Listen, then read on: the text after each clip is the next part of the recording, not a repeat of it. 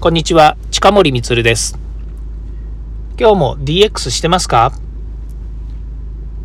?DX 企画書のネタ帳番外編になります。今日はデジタルツールも過信は禁物その3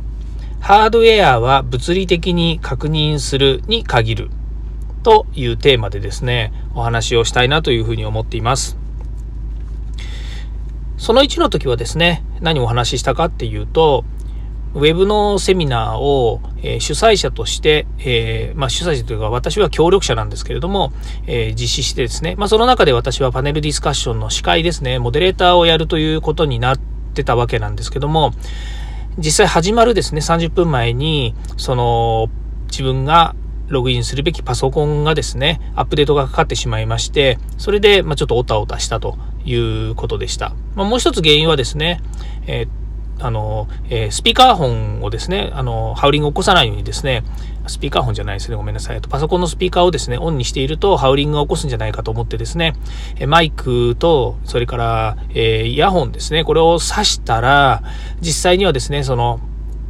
パソコンの方のですね、オンラインツールの方の設定がですね、えー中身が、まあ、実際か、あの、なん切り替わらなくて、それで、あの、えー、声が出なかったっていうですね、まあ、非常にもう物理的にですね、えー、ちょっとこちらも失敗したというかですね、事前に、まあ、事前にしなかったことをですね、そのセミナー当日じゃない、ごめんなさい、セミナーをやってる最中にですね、設定変更したっていうのが、まあ、ちょっと問題がありましたと。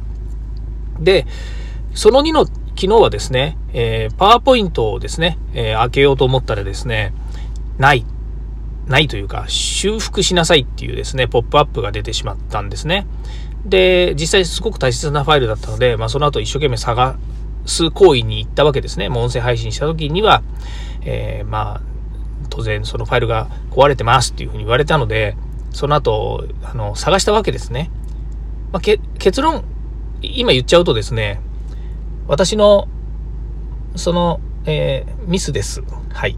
ミスというのはですね、コンピューターって面白いですよね。あの、ななんで、なんでかわかんないんですけど、ゴミ箱に入ってたんですよ。で、よく考えたら、その、検索すると出てくるんですね。で、チル、チルだというか波マークみたいなのがついて、あの、頭についてたので、あの、そうなんです。あの、作業中っていうまあ、大体そういう場合って作業中のメッセージなんですよね。で作業中にファイルを閉じてしまったりすると、そのファイルがですね、作業中のファイルがそのまま、まあ、いわゆるテンポラリーのまんまですね、えー、ドキュメントがフォルダの中に残っていて、で、それを開けようとすると、まあ、実際、あの、作業途中から始めますかみたいな形で現れるんですけれども、それが結局、えー、修復しますかっていう文言になっていたので、自分としては、あ、壊れちゃったんだなと。でもそれを修復しなきゃいけないし、どっかしらから引っ張り上げなきゃいけないよね、ということで探し回った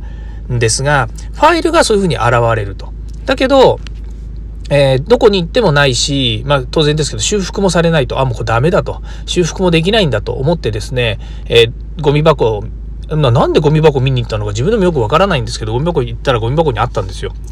で、自分ゴミ箱入れたつもりないんですよね。ゴミ箱に保存するなんてことは普通はないので、ゴミ箱っていうのはゴミ箱に移さなければないんですよ。だから、その、突然アップデートがかかって、えー、しかもですね、十何分もアップデートをかかっていると。これはもしかすると、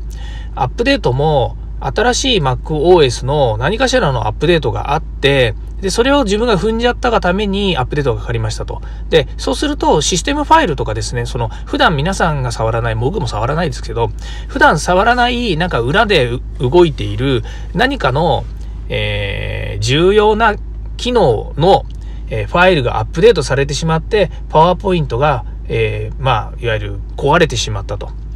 いうふうに自分は勘違いしたわけですよね。で、今度もう一個勘違いをして、まあ、そこで勘違いをしてファイルが壊れてるんじゃないかということで、あの、自分は思ってましたと。まあ、実際にゴミ箱にあったので事なきを得たんですけれども、実際その時ゴミ箱にあるのも、自分としては、僕は自分でゴミ箱に移してないわけですから、あの、勝手にパソコンがゴミ箱に移したんじゃないかと思ってるわけですよね。まあ、結果的にはですね、誰がどうしたか、まあ僕しか触ってないので僕が移したんだと思うんですけど、その辺はよく分かっていません。どうしてゴミ箱に行っちゃったか。そんな大切なファイルをいつゴミ箱に移すつもりもないし、えー、移した記憶もないし、で、イベントとしては、その、アップデートがあったっていうイベントがありましたと。ですから、その時になんかオタオタしたのかもしれないですよね。うん。まあ、こんな話でですね、また時間がちょっと経っちゃっていますけれども、まあ、何が言いたいかというとですね、えー、ツールを過信してはいけないと。ですから、普段、順調に動いています。えー、パソコンですね。今もスマートフォンで、えー、音声録音していますが、今のところ順調にこの iPhone さんは、えー、この音声のですね、録音を普段からしてくれます。で、え、まあ、自分のね、こう、自分の声ですし、それから、え、特にね、ノイズも入ることもなく、音声が途切ること、途切れることもなくですね、あの、えー、音声録音ができていますと。これはもういいことですよね。で、パソコンの方は、まあ、いろんなものを管理したりとか、そうですね、パソコンですから当然仕事をするときには、このパソコンの中でいろんなものを、こう、えー仕事で作業していますと。この中にはいろんな大切なものも入っていますし、もちろんバックアップもですね、定期的に取っていますし、クラウドツールも使っていて、例えばですね、あの、えーまあこれセキュリティの問題なので、今、今日ですね、ここでセキュリティの問題を話す話じゃないですけども、例えば最近よくあるですね、あの、不正アクセスの問題がありますと。そうすると、2段階認証をしましょうっていうのが、まあ、2段階認証、または、えー、それに付随して2要素認証っていうですね、もう本当にあの、手続き上はすごくめんどくさいし、もうや、あの、そればっかりやってるとですね、本当わけがわからなくなることもあるんですけども、それでも、やっぱり第三者に、えー、不正にアクセスされたりとか、情報漏洩のことを考えると、できる限りのセキュリティの手段は取っておくということもあってですね、えー、まあ、パスワードは頻繁に変えるとか、パスワードは推測されないような、え、例えばメールアドレスと同じ文言は使わないで、えまあなんでしょうね、パスワードを設定するとかですね。まあ、とにかく重あの重要な、重要機密ですよね。会社の機密もそうですし、それから自分の個人情報っていうのもそうですし、その他、クレジットカードですとか、えー、そうですね、あの、不正にアクセスされると、まあ、いろんな情報が漏れると。それは、単純に僕とか僕の家族に被害、あの、まあ、いわゆる迷惑を及ぼしたりとか、危険な目に、あの、さらしてしまうとかっていうこともありますけど、今度会社の問題で言うと、自分の大切なお客様ですとか、自分の大切な社員ですね、関係者、こういった人たちにも多大な迷惑がかかるということもありますので、えー、まあ、先ほど言いましたけど、そのツールですね、ツールとかっていうのは過信してはいけないと。ただ、過信をしてな、してなければいけないということだは当然なんですけれども、その、何かあった時に、まずそのハードウェアを疑うっていうことはすごく重要なんですね。で、一番疑わなきゃいけないハードウェアって何かっていうと、何だと思います？実際のハードウェアで一番、あの、疑わなきゃいけないのは自分自身なんですよ。もうお分かりですよね。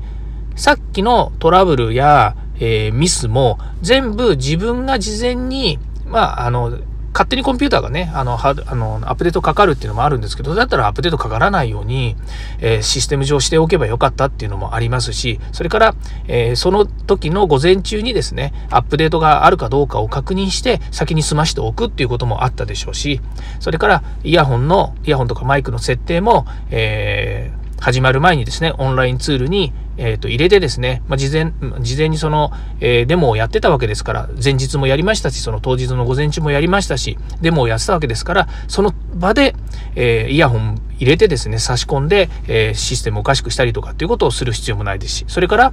パワーポイントのファイルが、えー、修復不能になったことについても、まあ、実際には、えー、ゴミ箱にあったわけですから、それゴミ箱自分が入れたんじゃないんですかっていう話であればですね、それも自分なんですよ。つまり、何かの行動の問題の原因は、えー、ハードウェアにあると。で、そのハードウェアは何かっていうと、まあ、第1番は自分です。で、第2番は、先ほど言いましたように、えー、マイク入れちゃったりとかね、なんとかしちゃったっていうようなこととか、あとは、えー、ハードウェアがアップデートをかかったとかですね、そういう行動の問題にもなってくるわけですね。まあ、もう一つは、ソフトウェアの部分があります。例えば、そうですね、ソフトウェアの部分を言う前に、例えばインターネットがつながらない、よく昔あったんですけど、パソコンがインターネットにつながつながらなくなりましたっていうとですね、えっ、ー、と、大体ですね、LAN ケーブルが抜けてますとか、あの、刺さりがちゃんとしてませんでしたとかですね、まあ、そういうことに起因するんですよね。あとは、えっ、ー、と、LAN の、えー、設定で無線と有線で切り替えができてませんでしたとか、今自動切り替えとかっていうのがあるので、そんなことないんですけどね。まあ、ということで、えまあ、まずは自分を疑えっていうことなんですけど、自分はなかなか疑えないので、え物理的に確認をしましょうということです。えー、また明日もですね、今度ソフトウェアのお話もしたいなというふうに思っています。ではまた。